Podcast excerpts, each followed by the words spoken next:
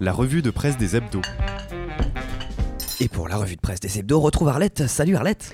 Salut Léo, bonjour à toutes et à tous. Croissance verte, la grande illusion. C'est le titre du 1 et c'est une bonne question alors que se déroule la COP28. Julien Bisson a intitulé son Zakouski le bal des oxymores. Il les repère dans les discours des politiques et surtout dans ceux de notre président. Croissance verte, formule magique censée réconcilier les deux échos, économie et écologie, autour de quelques mantras, développement durable, finance éco-responsable, autant d'oxymores apparents sur lesquels se penche ce numéro du 1. Faut-il croire aux promesses de cette croissance verte qui nous permettrait d'éviter la catastrophe sans bousculer nos modes de vie? C'est le sujet du grand débat entre les économistes Timothée Paric, il a publié Ralentir ou périr, l'économie de la décroissance, et il affirme Le fardeau de la preuve revient à ceux qui défendent la croissance verte. Et Lionel Rago, qui, lui, a publié une note pour le Cercle des économistes, croissance durable ou décroissance, et qui lui répond La théorie de la décroissance est séduisante sur le papier, mais elle ne passe pas l'épreuve du réel. Il relativise pourtant son discours en disant En réalité, ni M. Paric ni moi ne détenons la vérité. Nos positions à tous reposent sur des croyances. J'aime les gens qui doutent, c'était ce que chantait Anne Sylvestre. Solé, lui, examine le préfixe D qui fait le buzz avec cette campagne publicitaire qui met en scène des dévendeurs, qui prônent le dégaspillage en poussant les clients vers la location, la réparation ou l'achat d'articles de seconde main. Ça, c'est plutôt l'école Paric. Passionnant sur le poster l'enquête de la journaliste Hélène Singier, qui fait le point sur les promesses des banques entre effets d'annonce, faux semblants et progrès réels, ainsi que l'analyse du mot greenwashing par l'historienne Laure. C'est quoi, en un mot, le greenwashing? Une pratique d'enfumage qui consiste à donner une apparence écologique à un produit ou à une démarche qui ne l'est pas. Sa démonstration est plus qu'utile pour repérer ces enfumages dans les messages publicitaires qui nous inondent. Et pour finir sur une note optimiste, l'article de la journaliste Catherine Moncel qui nous fait découvrir les progrès de l'économie circulaire, un modèle qui fait son chemin. Un canard enchaîné pas très rigolo cette semaine. Eh ben, dans le contexte, c'est difficile de garder son humour. Mmh. D'abord, Eric Emtas qui semble bien là dans son édito.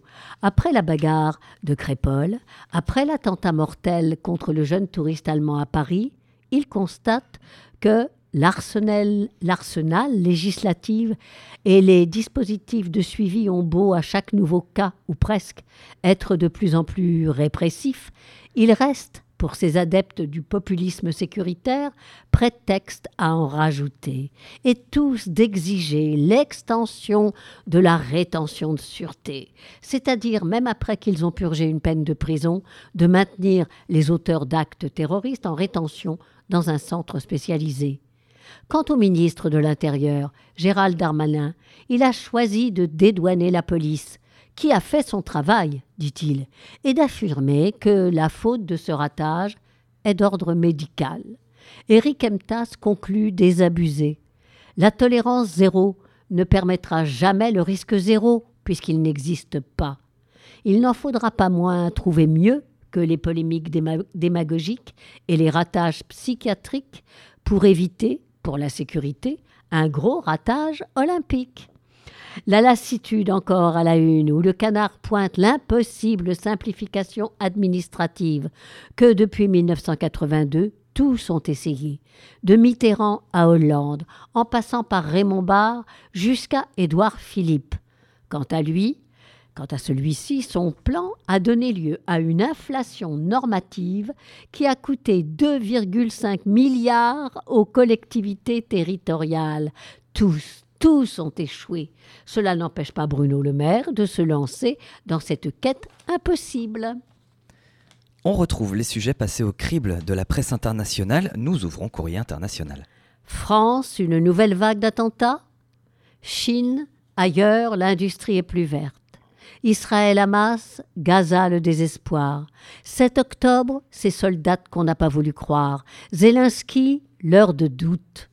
Ce sont les titres affichés sur la couve du courrier. Le thème mis en avant dans le dossier, en page 36, c'est le doute qui se propage autour de la guerre en Ukraine.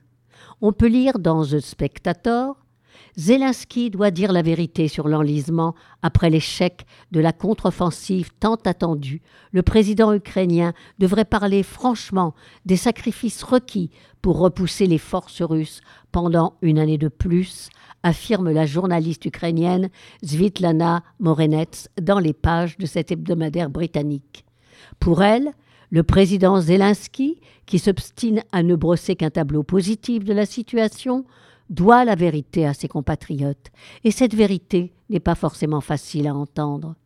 Plus grave peut-être, le fossé qui se creuse entre les civils et les soldats sur le front, estime Mikhailo Dubyanski. Dubinyansky, voilà, je ne vais pas lui écorcher son nom, ce monsieur, Dubinyansky, dans le quotidien Ukrainska Pravda, la vie à l'arrière est très éloignée de l'imaginaire lié à la guerre totale, écrit cet historien ukrainien, qui s'inquiète de la possible rupture du contrat social tacite entre les autorités et la population si l'effort de guerre devait s'étendre.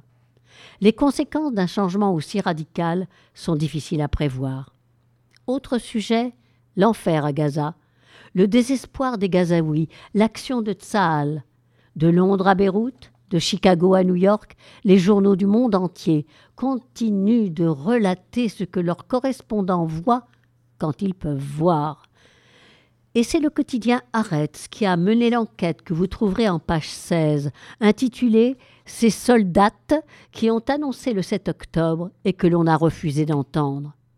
À plusieurs reprises, avant le samedi noir, elles ont signalé des activités inhabituelles du Hamas. Des, alertes restées sans suite. Pourquoi? Mais parce qu'elles étaient des femmes. D'une certaine façon, Scheer et ses collègues ne sont pas surprises de l'attitude des autorités. Depuis leur service militaire, elles disent s'être habituées au fait qu'elles ne comptent pas. Aucune attention n'a été accordée à leurs avertissements répétés avant l'infiltration du Hamas. Des officiers supérieurs de la division de Gaza et du, du commandement sud ont refusé de tenir compte de leurs alertes. Selon elle, cela est dû à un problème d'arrogance, mais aussi de sexisme. L'une d'elles raconte Je lui ai dit qu'il allait y avoir une guerre et que, le long de la et que ce qui se passait le long de la frontière n'était pas normal, qu'il se moquait de l'armée israélienne, qu'on avait les mains liées et qu'on ne tirait même pas des coups de semonce. En réponse, l'officier lui a demandé son nom, l'a gratifié d'un regard des réprobateur et l'a remise à sa place, pour avoir eu l'audace de l'interpeller directement au lieu de suivre les canaux appropriés. Le New York Times a lui aussi publié des informations sur les manquements des autorités israéliennes concernant l'opération terroriste du 7 octobre. Plus d'un an avant les faits. Les services de renseignement disposaient d'un document décrivant précisément le projet d'attaque, relate le quotidien américain, intitulé Mur de Jéricho et composé de 40 pages qui détaillaient point par point le plan de bataille. Il a été ignoré par les officiers. Eh bien, espérons que notre euh, Bureau des légendes nationales euh, écoute plus euh, les renseignements et plus écouté. Un peu de légèreté à Télérama? Eh bien, pas du tout. La couverture donne le ton sur une image de guerre, de la fumée, un immeuble en feu. Le titre Israël Hamas, la nouvelle guerre des images. Images de guerre, guerre des images. Le conflit Israël-Hamas se joue aussi sur les écrans. Photos et vidéos déferlent en flux continu et sont utilisées comme de véritables armes. Comment résister à leur impact? Les images dans le dossier signé Valérie Lehoux, que vous trouverez en page 20, l'historien sociologue Jérôme Bourdon, qui enseigne à l'Université de Tel Aviv, et Didier Courbet, chercheur à l'Université de Marseille, décryptent la nature de ces images, ce qu'elles doivent susciter chez les regardeurs et les effets souhaités par les émetteurs. Image encore, celle de la série israélienne Fauda, rattrapée par la réalité. L'un de ses producteurs est mort au combat. Plusieurs de ces acteurs ont rejoint Saal. Il y a un brouillage Entre, il y a un brouillage tel entre la sphère civile et la sphère militaire que les récits des interventions militaires réalisées dans la sphère civile revêtent de fait une dimension stratégique, estime Amélie Ferret, chercheuse à l'IFRI. Les séries, parce qu'elles sont des objets culturels très populaires, sont un vecteur très important pour promouvoir des récits et les légitimer. Je ne parlerai pas de propagande, mais de guerre des récits, poursuit-elle. Avant que la guerre ne vienne cet automne suspendre leurs projets, les scénaristes planchaient sur une cinquième saison. Quelqu'un avait proposé une dizaine de combattants du Hamas prenant d'assaut la frontière et s'emparant d'un village, a récemment dévoilé Avi Issarokov. Le 7 octobre dernier, ils étaient plus de 2000. L'Express met sur sa couverture la photo de Gabriel Attal, le ministre de l'Éducation. Gabriel Attal, l'intrigant ministre de l'Éducation, ses réseaux, sa personnalité, ses ambitions, vous saurez tout, tout, tout sur lui en lisant le dossier qui lui est consacré. Alors pour ma part, j'ai choisi de faire un zoom sur la chronique Climat et Transition. Le reportage de Valentin et Kirsch, intitulé COP28 aux Émirats arabes unis, une transition sous le signe du pétrole, est absolument passionnant. L'insipide donne vraiment envie d'en savoir davantage. Ce pays du Golfe se tourne de plus en plus vers les énergies renouvelables, mais peine encore à prendre ses distances avec la manne très lucrative des hydrocarbures. Depuis la route qui s'enfonce tout droit dans le désert, on perçoit une ligne noire s'épaississant sur l'horizon. Au milieu d'une immensité jaune et poussiéreuse, une étendue sombre comme une mer ondule au gré des mouvements du terrain. À une trentaine de kilomètres d'Abu Dhabi, 4 millions de panneaux photovoltaïques ont grignoté un bout de désert, 20 km, un quart de la surface de Paris, destiné à produire plus de 2 gigawatts d'électricité verte et alimenter près de 200 000 foyers. Le projet de l'entreprise d'énergie renouvelable de l'Émirat, Masdar, réalisé en partenariat avec EDF Renouvelable et le chinois Jinko Power, est désormais le plus important au monde.